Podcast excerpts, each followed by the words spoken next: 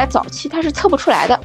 头痛、肌肉痛，甚至还有胃痛和腹泻，这个是一般的感冒不太会有的症状。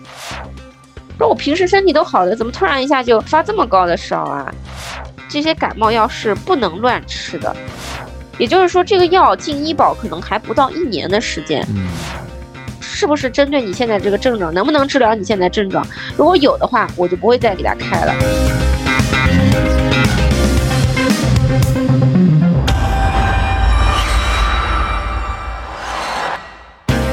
如果我们的节目很荣幸受到了您的喜爱，想参与我们的群聊，分享不定期福利，可以添加微信 Cheese Radio C H E E S E R A D I O 来加入我们的微信听友俱乐部。同时，也感谢你把我们的播客《这病说来话长》分享给你的朋友们。你哪儿不舒服别慌张，毕竟人吃五谷杂粮。你哪儿不舒服别紧张，来听医生怎么讲。内外妇儿科研临床，药剂检验和影像。没事儿就别胡思乱想，人生还有下半场。这病说来话长，但是也好讲。这病说来话长。欢迎收听，我是阿汤。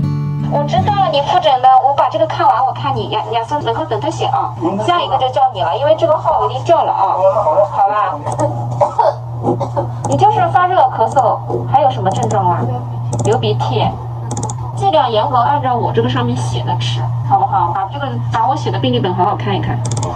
因为他年纪比较小，怕你太吃太多了，他人不舒服。学校里面要假条吗？病假单，还是直接请假就行了？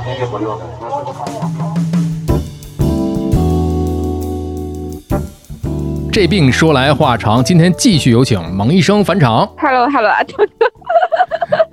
上班太累了，最近一直在忙甲流的这个事儿是吧？的，在一线亲临发热门诊，对，就是对，每一次我都在一线，放开的时候我在重症的一线，嗯，然后好不容易重症这茬过去了，我就被放在甲流的一线了。就是 有有一句话怎么说来着？蒙医生是一块砖，哪里需要哪里搬。对对对，哪里需要啊哪里搬，就是非常感谢医院的领导，很很很重视我。你把 这期节目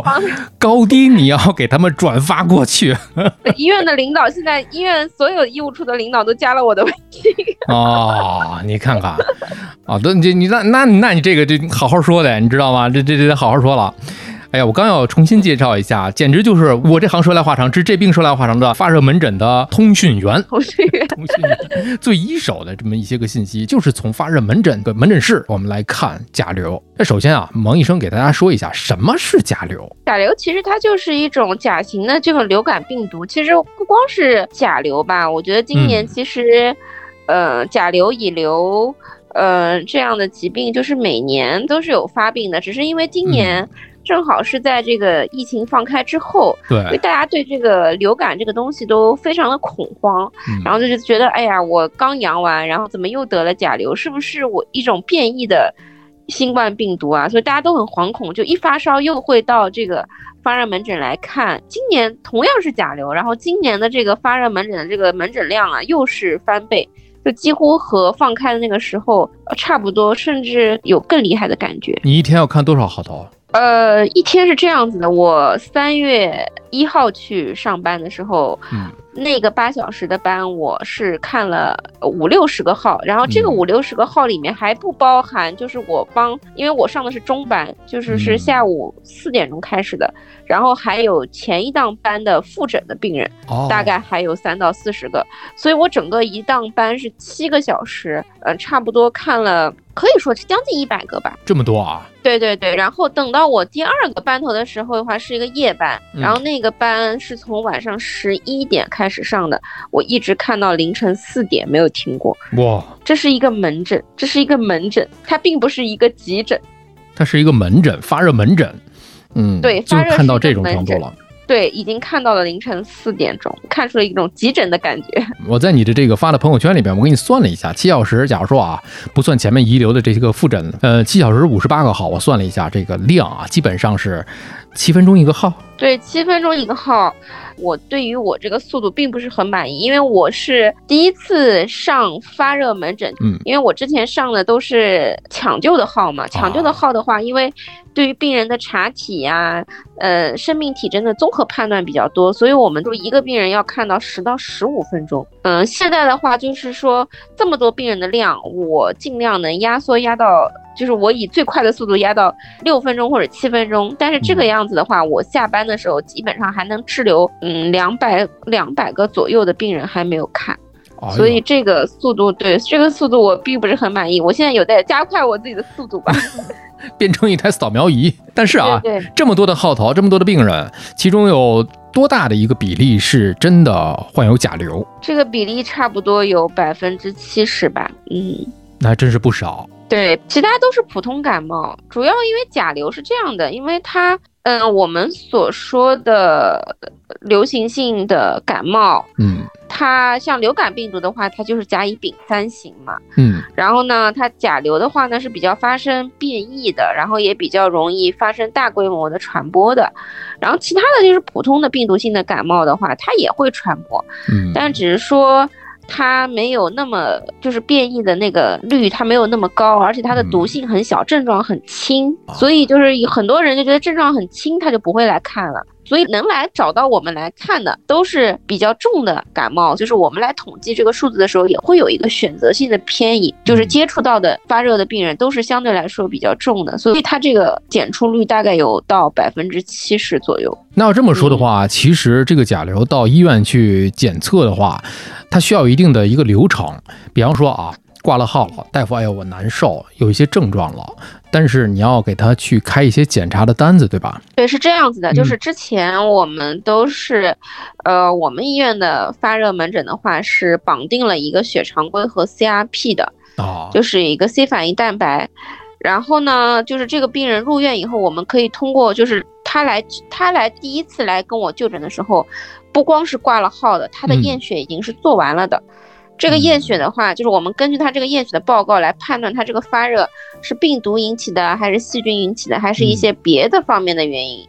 引起的这个发热。这个这张血常规的报告就基本上就能帮助我们来判断了。但是呢，现在因为甲流和新冠都之前大规模的传播过，所以现在的话，我们在那个挂号的套餐里面，我们也是通过我们医生跟医务处反映吧，就是把这个甲乙流的这个抗原的这个筛查。然后放到了我们这个挂号套餐里，所以一个病人就是你进来发热门诊，嗯，先挂完号，挂完号以后直接抽血做甲乙流的抗原，等你看到医生的时候，一定是你手上有结果来的，带了三张报告纸的，一张是血常规，一张是 C 反应蛋白，还有一张就是甲乙流的这个阳性、阴性的这个抗原的报告。走这么一个流程的话，的时间差不多也要有一到两个小时。这其中这几项当中，就也有像我们当时新冠的那种抗原检测一样，对，就是甲乙流也是抗原检测，对，就是捅鼻子嘛，对，捅鼻子的，像我们当时在居家的时候自测抗原的那种东西，对对对，就是一个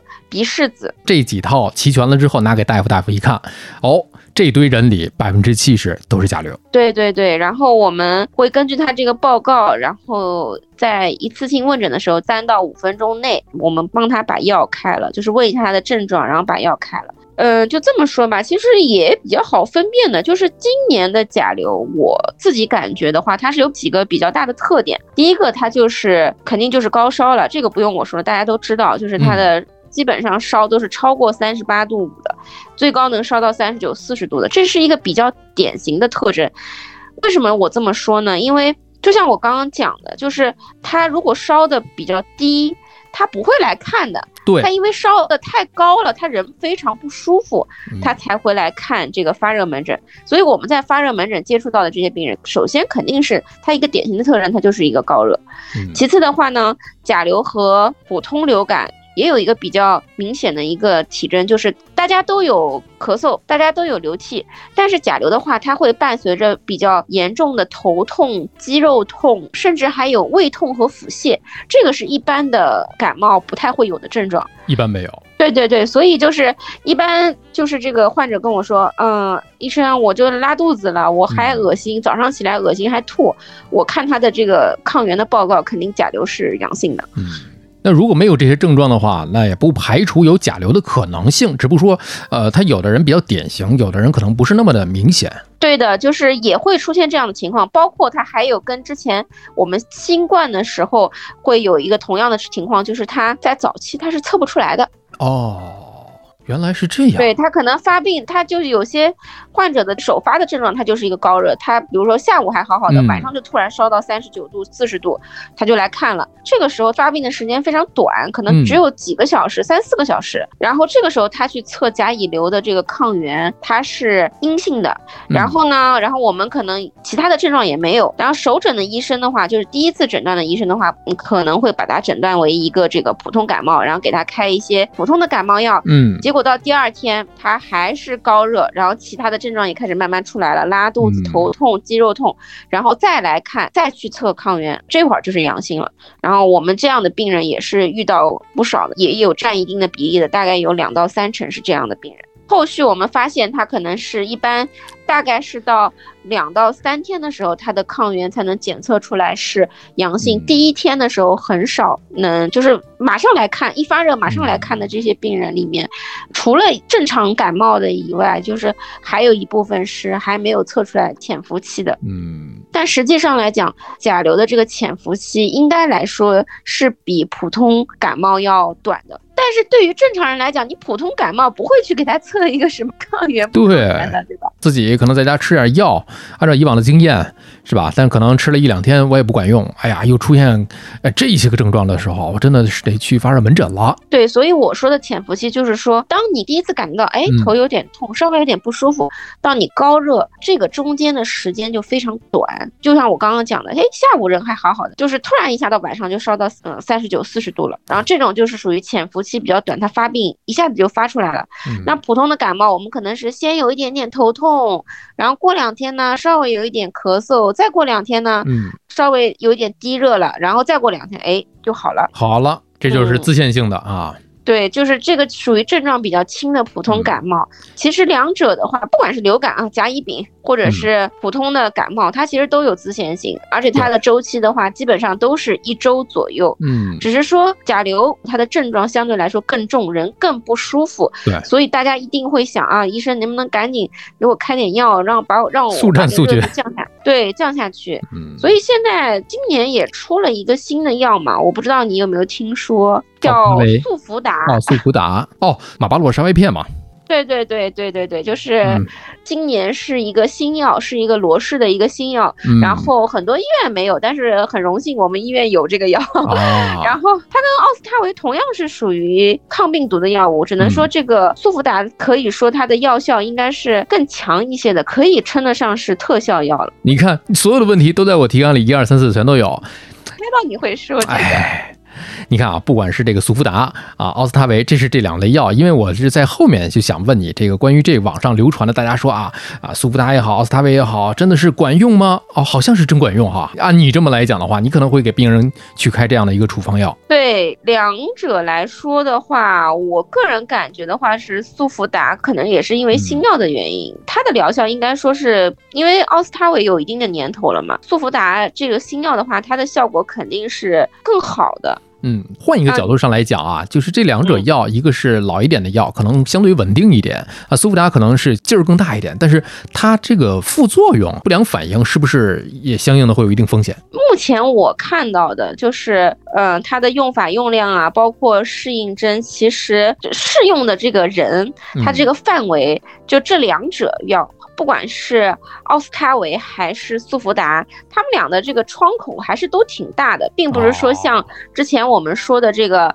嗯，阿兹福定啊，包括我们之前的那个辉瑞的这个，好像说不良反应会就是肝肾功能损伤的这个病人，他就是在一定程度上是就是有禁忌症的。这两个药的话，其实还是相对来说比较安全的。嗯，但是在这里面咱们还是要强调一点啊，服用这两种药它都是处方药，对吧？所以还是。要找这个大夫去给您开具相应的处方。对，而且的，我们是在这里讨论的这个，不管是速福达还是这个奥司他韦，呃，我们。说的这两者药都是在仅限于成人啊，就是十二岁或者十六岁以下啊。嗯，我们放宽一点吧，十六岁以下的这个儿童的话，在就是用药不在我们这次的讨论范围之内。嗯对，还有一类人群就比较特殊了，像是孕妇。对孕妇的话，不管是奥司他韦还是这个速福达这两个药的这个临床研究，在孕妇当中的临床研究是非常少的。嗯，因为我们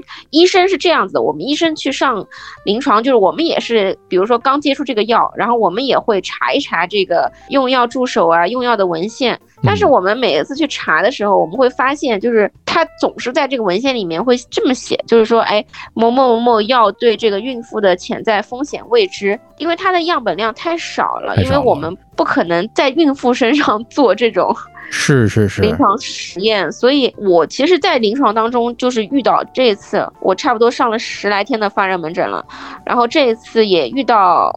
差不多有遇到三四个孕妇，然后他们都问我，呃，要不要去用这个奥司他韦啊，要不要用这个速福达？其实我给的建议都是不用。嗯嗯，我给的建议是不用。如果是发热的话呢，我给的建议也是三十八度五以下，物理降温尽量就是物理降温。三十八度五以上，甚至三十九度了，你实在是受不了了，觉得我不吃药顶不过去了，然后可以适当的用一些对乙酰氨基酚，但是嗯前提也是要在医生的指导下。嗯，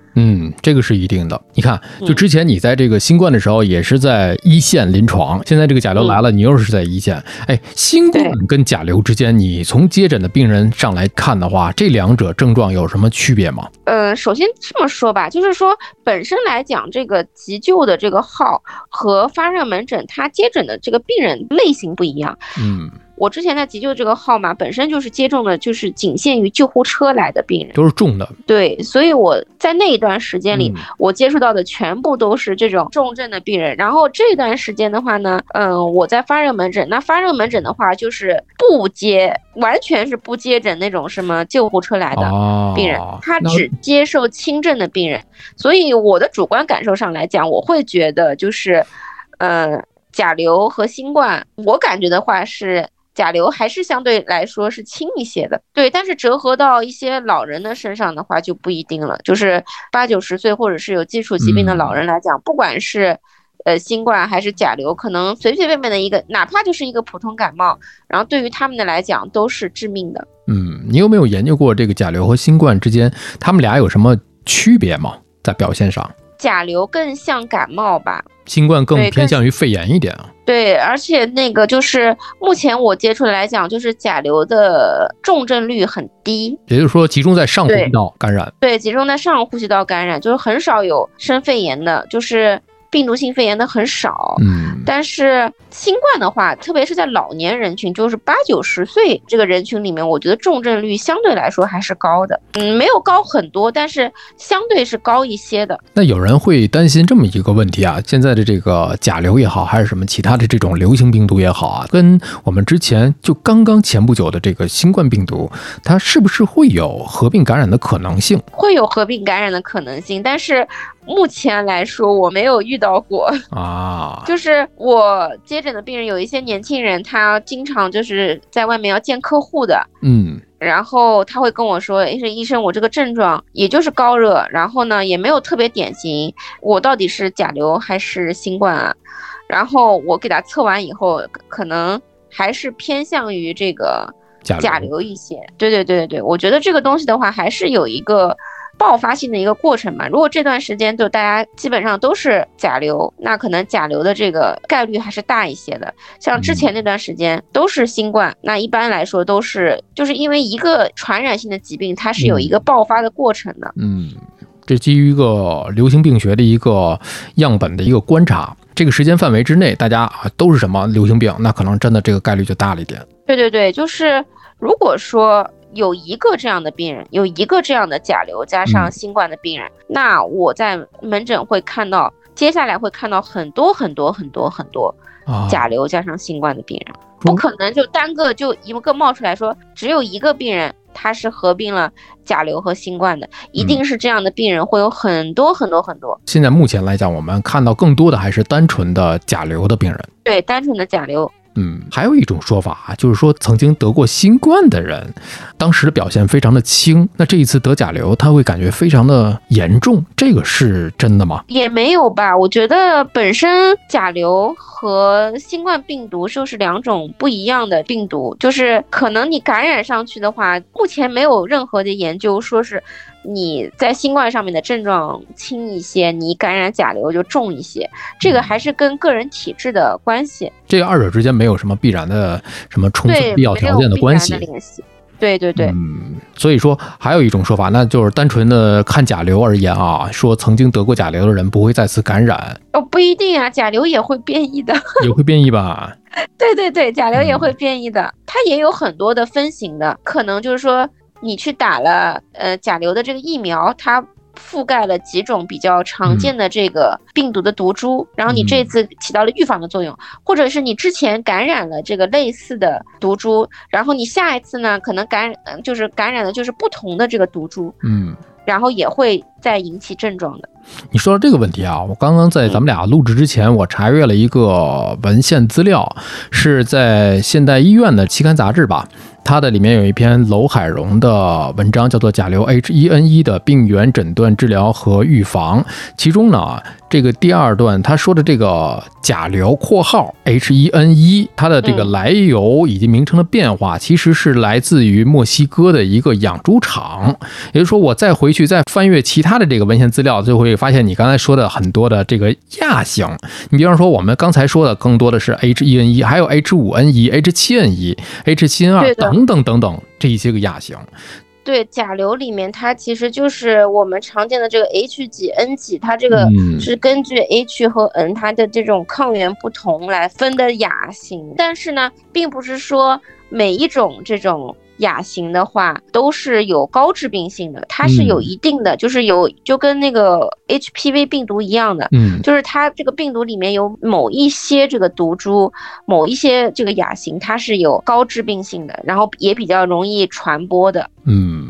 对，回头这一段的这个文献资料，我可以贴在我们的这期播客的一个说明里面，大家有兴趣的话可以去看一看。我把这个文献的这个来源也标明一下。当然，甲流也属于自限性的疾病，它就是甲型流感嘛，全称就是流行性感冒嘛。所以对于感冒来讲，它是有自限性。那为什么我们的这个发热门诊会这么多的人？刚才蒙医生也说了啊，真的是扛不住了，我一定我得吃点药了，自己不能他 自己去这样扛了。但是也有人会有一个另外的一个担心，那我也去看了，我好了，我担心我后面会不会有后遗症。一般来说是。感冒是甲流的感冒是不会有后遗症的，除非你出现了这种合并症，出现了这些肺炎呀，呃，这个呼吸衰竭啊、脑炎呀，或者是惊厥啊。就像小朋友可能比较容易出现惊厥，对，成人的话，老年人的话就比较容易合并这个肺炎啊、呼吸衰竭啊。如果是这样的情况的话，是肯定要就诊的。但是一般情况下，我觉得如果你发热温度不超过三十八度五，然后你的症状的话，比如说你通过一些呃自己家里的。一些，呃，并不是我并不是说鼓励大家不吃药啊，就是说，因为它这个本身甲流它是有一定的自限性的。如果你身体很好，呃，在家吃吃普通的感冒药，它也是可以这个缓解症状的。一般三到五天，它这个发热的症状就会慢慢慢慢慢慢就会好起来。然后像头疼啊、关节痛啊，啊，你吃一些这个布洛芬啊、对乙酰氨基酚啊，也会有改善。那也就是说，有一些特殊人群，刚才咱们说到的，比如说刚才你也提到，像小儿惊厥、小孩儿的这一部分的人群，还有一个有基础疾病的老年人，啊，上了年纪的，还有就是孕妇。孕妇我们刚才说过了啊，一老一小吧，这两头的这个患者来讲，呃，是不是去马上就医是一个比较不错的一个一个方法？我觉得小朋友在家可以先物理降温，除非是真的是烧到，就是我也是我刚刚讲的超过三十八度五了，然后出现了一些惊厥的情况。我们要考虑到两个问题吧。首先，你去到医院里面以后，如果你的体温没有达到特别高的这个温度，医生给你开具的这个药物，可能跟你家里备的这个药物是一样的，嗯，可能你就是一个无效的就诊。第二个的话呢，就是你到了医院以后，你也要考虑到医院里面有流感的季节，就像我们现在发。热门诊的话，就是你排队要排两三个小时、三四个小时，然后乌泱泱一两百个人挤在这个发热门诊的这个大厅里面，你再防护的再好，口罩戴的再好，在那么多人的情况下，你本身可能是阴的，然后你来看一个毛病，然后你就阳了。嗯，其实对于这个问题，我们之前在这个新冠的那一期当中，蒙医生也是给大家这样的一个提示。是的，所以因为我刚刚也讲了，甲流的潜伏期比较短，所以它的症状会很快。嗯症状很快的话，就导致很多家长或者是很多年轻人很恐慌，嗯说我平时身体都好的，怎么突然一下就发这么高的烧啊？嗯啊，怎么一下子他就会突然一下就恐慌，恐慌以后他就会马上去医院。嗯但其实我觉得也不用那么着急，就可以再等一等，就是可以嗯等到三天以后，如果你这个症状持续了三天还是没有改善，就你在家里吃了药，然后过了三天。症状一点改善没有，还是持续啊，三十八嗯。度五、三十九度这个体温，我觉得你在这个时候再来看，可能更好一些，因为嗯。你第一时间来看，抗原不仅不一定能测出来，然后有可能你本身也是一个普通的感冒，然后你看了以后，马上又变成真的甲流了。真的是得不偿失啊。对，所以我觉得丙一丙吧，丙到三天以后，我觉得是这个时间段是相对来说合理的。你嗯三天这个热度或者这个症状都没有改善，那可能确实是要再吃一些像我刚刚讲的奥司他韦啊，或者是嗯速福达，估计是来不及了，要吃一些奥司他韦的这个抗病毒的药物了。我刚刚忘记说了一点啊，就是很重要的一点，就是说我是鼓励大家在家里比一比的，因为现在来医院的人多，但是呢。呃，换句话来讲呢，就是目前我们去年上市的这个速福达这个新药呢，它在这个抗病毒的这个功效上面，它是有一个时间窗的，它是在要求在四十八小时内，哦，那跟你刚才说的在家里等一等的这个两到三天，可能就已经对，呃就可能超过这个时间窗了，嗯可能就不能吃这个药了。所以呃，对，这也是我比较矛盾的一个点吧。嗯我一般我都会问的，我说你现在发热多少度啊？嗯对啊，几天了，然后根据他的症状吧，然后嗯就是时间，我再选择去开奥司他韦还是速福嗯达。而且其实凭良心说吧，我之前也跟你说过，就是我嗯当医生的话会考虑的问题比较多。嗯、现在很多年轻人都是来打工的，嗯在餐馆啊，在服务行业打工的，他接触的人比较多，他最是这是最容易感染流感的一波人。对那这些人来看病的时候都是自费的，嗯、我们现在的这个速福达的话，它的费用是两百二十块钱两粒，如果超过呃八十公斤的体重的话，就是一般男性可能都会超过这个八十公斤的这个体重的话，他吃的剂量是四粒，也就是说他来看一次这个疾病，光一个抗病毒药他就要吃到四百四十块钱，哦呦，嗯、其他的话我们再加上我们一些这是没有呃医保的前提之下，对，没有医保的前提之下，嗯他一个年轻男性，他要来看流感就是四百四十块钱。嗯，然后呢，我们可能还会开一些辅助的改善你症状的一些药，比如说泰诺啊，或者是针对你的这个风寒啊、受凉啊，可能再给你少量的开具一些这个改善症状的中成药物。那这个嗯价格，呃，大概也要个五六十块钱左右。所以啊你等于说看一个感冒的话。呃，如果是纯自费的话，就是五百块钱下去了。你看啊，嗯，速福达这个药呢，它是二一年的四月份上市的。对，二一年四月份它是。对对对，很新很新这个药，我记得最早好像是在日本上市的，然后它是在二一年的年底，差不多二一年的年底，二二年初这个样子嗯是在国内上市的，然后国内上市的也是过了两三个月以后才进的医保，也就是说这个药进医保可能还不到一年的时间。嗯但是呢，像奥司他韦这个药呢，它虽然已经进了医保呢，我们也知道奥司他韦它现在有分国产的，有分进口的。嗯进口的叫达菲，呃，国产的叫好像叫可威吧。这两个的价格其实相差也蛮悬殊的。就是进口的达菲的话呢，它是一百七十块钱一盒，十粒。如果是阳性的病人的话，它是，呃，一粒 BID，就是一天两次怎么吃，要吃到五天。对，而速福达呢，它这个药呢，就是在四十八小时内，你立马把这个药。呃，小于八十公斤的吃两颗，大于八十公斤的吃四颗，一次性吃好了，后面就不用再吃其他的药了。嗯，嗯。所以听到这儿，大家肯定 get 到一个重点，就是体重这个东西啊，有的时候能够省钱。对对对，然后，然后像奥司他韦的话呢，呃，国产的药我记得好像是好像是三四十块吧，具体有点不记得了。进口的是一百七十块钱，然后这个价格其实还是蛮悬殊的。但是我个人感觉的话，可能还是进口的药物的话，呃，不管是达菲还是我说的速福达，肯定是比国产的药物的话，它的效果相对来说好了不少了。啊，是好了不少了。所以这个里面的这个对于药的这个使用上来讲吧，你看，就是医生吧，不仅医病还医人，这个想的这个角度非常的全面啊。这又是给我们这一期甲流这个专题啊升华了不少。这就是我们这个播客的特点，我们不光光是科普，我们还有一些人文的关怀在里面。对，在这里我其实还想讲一个话题，就是嗯，我这次遇到过很多之前新冠那一波的时候，大家不是都在家里囤了很多药吗？是。囤了各种各样的感冒药，所以我想提醒大家，就是说这些感冒药是不能乱吃的。我之前在小红书上有写到，就像有一些感冒药，它是一个单纯的制剂，有一些它是一个复合配方，比如说像那个泰诺，它就是一个复合制剂，它里面有对乙酰氨基酚，有咖啡因啊，有各种成分。然后呢，你说我吃了泰诺，我再去吃一个对乙酰氨基酚，那你这个量就超过了，可能一天的量它会超过它的这个安全范围。嗯。然后会引起一些其他的副作用啊，所以这个时候的话，所以我要提醒大家的就是，家里面有感冒药的话，把成分都看看清楚，就是吃一种就可以了，不要我今天吃个九九感冒灵，九九感冒灵里面它也是有对乙酰氨基酚的，嗯，你看泰诺里面也有，然后你再吃一个对乙酰氨基酚，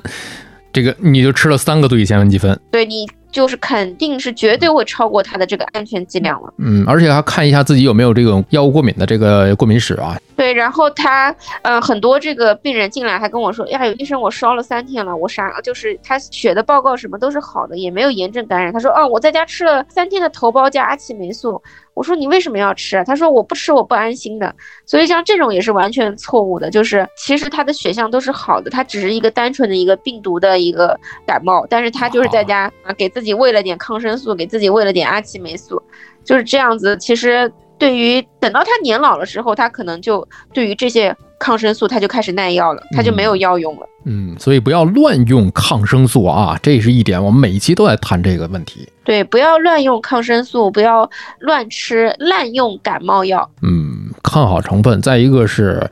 不要说我这个药不是零食，也不是粮食，不存在我清库存这么一说。其实大家对于这个用药不太了解，总觉得你看看医生给我今天又开了药，上次开那个药吧还没吃完，要不我先把上次那个吃喽。那您这时候的身体症状已经发生变化了。对我一般情况的话，我是会问一下，就是我说你家里是有哪一种感冒药，然后你告诉我是哪一种，然后是不是针对你现在这个症状，能不能治疗你现在症状？如果有的话，我就不会再给他开了。然后如果他没有的话，我就跟他说，那你家里的药先不要再吃了，你吃我的这个药。嗯，你看遇到这样的医生真的是还挺好的，省得回来他不管不顾的给你开了一些家里都有的药，买回来之后又重了。嗯，对，就是我会比较担心他们在家里乱吃药。嗯。而且还有一个问题啊，就是对于呃说到预防这个问题上来讲，疫苗是不是最管用的？但是不能一劳永逸吧？对，不能一劳永逸。就是打完疫苗的话，就是每年可以都去打一次，因为它可能当季的流感的这个流行的毒株不太一样，所以首先的话肯定是接种流感疫苗是最好的。其次的话就是这个流感的疫苗的话是要定期打，你也不要趁着就是说哦，你看现在流感爆发了，我现在去打。其实可能意义上就会小，哎，对对对，小一点，就可以把这个时间跨度拉的早一些。就是你可以在这个，你像现在三月份嘛，就是一个甲流的高发期，但是基本上，比如说这一波的话，差不多到四月份，差不多也能结束了。所以的话，就是我们知道的话是，就流感的这个疾病，它是在。冬春季节它是会比较流行的，那我们可以在就是九十月份的时候就去打好它。一次的这个疫苗，大概能管的时间差不多是半年，那正好可以覆盖到这个第二年的这个对三到四月份，不管是小朋友还是老年人，这段时间它也是高发的，然后你在五九十月份给他们打好，就可以让他们平稳的度过这个时期，就是非常划算的一个。预防的手段。确实是啊。那说到了这个甲流的预防啊，其实疫苗是一种，还有一种就是另外，我觉得最重要的可能是自己平时的这个免疫力的这个维护。其实这个免疫力的这个问题啊，平时的这个多注意的这个问题，在我们之前跟蒙医生的播客当中，哎呀，已经是老生常谈的一个问题，说了好多遍了哈。就我觉得这次还有一个问题吧，可能你是跟我感受不一样的，就是我感受更多的是患者会来问我。医生，我甲流阳性了，我要不要隔离呀？哦，接诊十个病人里面有八个病人会问我，我要不要隔离？对我要不要隔离？我我我是不是不能去上班了？我是不是不能出门了？啊，因为他看着我们上班的时候穿着隔离衣，穿着防护服，他很害怕，他觉得他觉得哎呀，我这个甲流阳了，就跟新冠阳了一样可怕。但其实我们也知道，现在新冠已经变变成了乙类乙管的疾病了，就是我们不太会把它作为一个重点防护的一个疾病来看了。嗯，所以我觉得大家对于甲流也不要过度恐慌。嗯，就是你不要觉得好像家里有个老人甲流了，我要把他一个人待在这个屋子里，就不能让他出来，天天给他门口送饭。就大家的这个新冠后遗症，在思想上对于这个新冠后遗症，把它嫁接到甲流的这个疾病上面，我觉得是没有必要的。我查了一下，根据我国现行的传染病防治法的规定来讲，甲流属于丙类传染病。对对对，相对来说比较低的。所以我觉得大家的话，其实平时就是个人防护你做好就可以了，就是戴口罩、洗手、开窗通风就可以了。那如果你家里面人有小孩，呃，就是很多。因为比较小的小孩吧，婴幼儿啊什么的，你怕他啊生病啊，你就尽量的，就是说不要一起睡觉，嗯，稍微住的远一点。然后吃饭的话呢，你稍微坐的远一点，基本上来说就可以了，就正常感冒那种。对对对，不需要像那个新冠一样，把他关在房间里不让他出门，然后在门口送饭，这这种这种搞得太紧张了，心理负担也太大了。对，就完全没有必要。是，所以在这儿呢，我们也是跟大家更多的呼吁是什么呢？平时一是注意自身的这个啊身体的这个免疫力啊。我们在很多期，不管是什么专题，肿瘤那期，我不知道你有没有听啊，也是说到现在年轻人的一个免疫力。先不说免疫力提高，就说免疫力现在先补齐，先把这个短板先都补上来，再谈免疫力的提高。从这个蒙医生的发热门诊的这个现状上来看，甲流目前应该是在一个高峰点上吧。对，现在是在一高峰，还在增长。就是我一个星期前去上班的时候，我门诊量差不多是两百，然后两百、两百五、三百、三百五、四百这样。我昨天夜班差不多四百左右，四百多。其实我有一个感触是什么呢？就是我之前在整理这个提纲的时候，我查了一组中国国家流感中心的一个流感周报，有这么一组数据跟大家分享一下啊，就是一个对比嘛，跟二零一九年的一个同期的每一周的周报的对比。其实我们现在来讲是非常低的感染率啊，这里面其实有一个很重要的一个原因，是因为大家。从新冠过来之后，还在延续着戴口罩这么一个习惯，所以其实也是比较有效的预防了现在的一个甲流的一个发病率。对，防护力度更高了，然后大家会更小心。是，然后。那个时候的人可能还不都不去怎么测这个。一九年的时候，你不会想着到医院我就去测个这个抗原吧？那阵也没有每个人戴着口罩或者是勤洗手。但是你现在你到了医院一感冒你就说，哎，医生，我想测个甲流抗原，能测吗？哎，新冠我再测一个，你都给我测了吧？我你给我测。对，所以我觉得这个率其实应该是更低的。但是为什么就诊压力会这么大呢？还是因为大家在新冠之后。大家对于这个疾病，就是发烧已经有惶恐的感觉。嗯，其实更重要的，我觉得一是疾病的预防和治疗，再一个是也让每一个人的心理状态啊，呃，是我们应该是。积极的、主动的去预防，比方说流感，但是也不用过度的去恐慌它。因为每一个感冒、每一个流感，它有不同的特征，不用每一个都像是那么的最高警戒的那种神经紧绷。那可能感冒好了，那你精神状态坏了。是的，我也不鼓励大家去囤药，因为我现在在门诊，我也遇到过非常多跑来囤药的。你说我没有病，我就是想把这个药开了。嗯嗯，然后呢，你说你勉为其难吧？你说我到底是？给你开呢，还是不给你开呢？他说：“哎，我家里有小孩的，嗯，我我小孩子这个班上同学都甲流了，那我我我预防一下，我想吃一吃这个药。”嗯，其实像我们今年奥司他韦断货了好几次，然后速福达也断货了好几次。嗯，觉得大家就这个囤药的心理也要改变，这也是新冠以后精神紧张留下的这个后遗症，也是的。那如果是这样的话，每一次感冒的传播，每一次这种疾病的这个反复，它都会成为一个这个囤货的信号，就是不太利于这个医疗行业的这个发展。我觉得，嗯。其实感冒对于我们普通人来讲再正常不过了。我们现在的这个科技发展跟医疗水平的这个水平线上讲的话啊，感冒是我们可能见过最正常、最常态的一种疾病，不要那么的紧张。如果有问题的话，还是让大家去线下去就诊。感冒发烧了，您就去发热门诊去就诊，看看您的临床大夫给您开的是什么药。三天嘛，如果三天不好，然后就去。赶紧去看一下，如果是三天内这个症状也有明显改善，可以再好好休息休息，再观察观察。希望大家都能够健健康康的吧。然后现在正在感冒的朋友，祝你们早日康复。对，祝大家早日康复，都不要看见我。感谢蒙医生这么辛苦啊，在下了夜班之余，给我们录了这期播客。我录完我就要去睡觉了。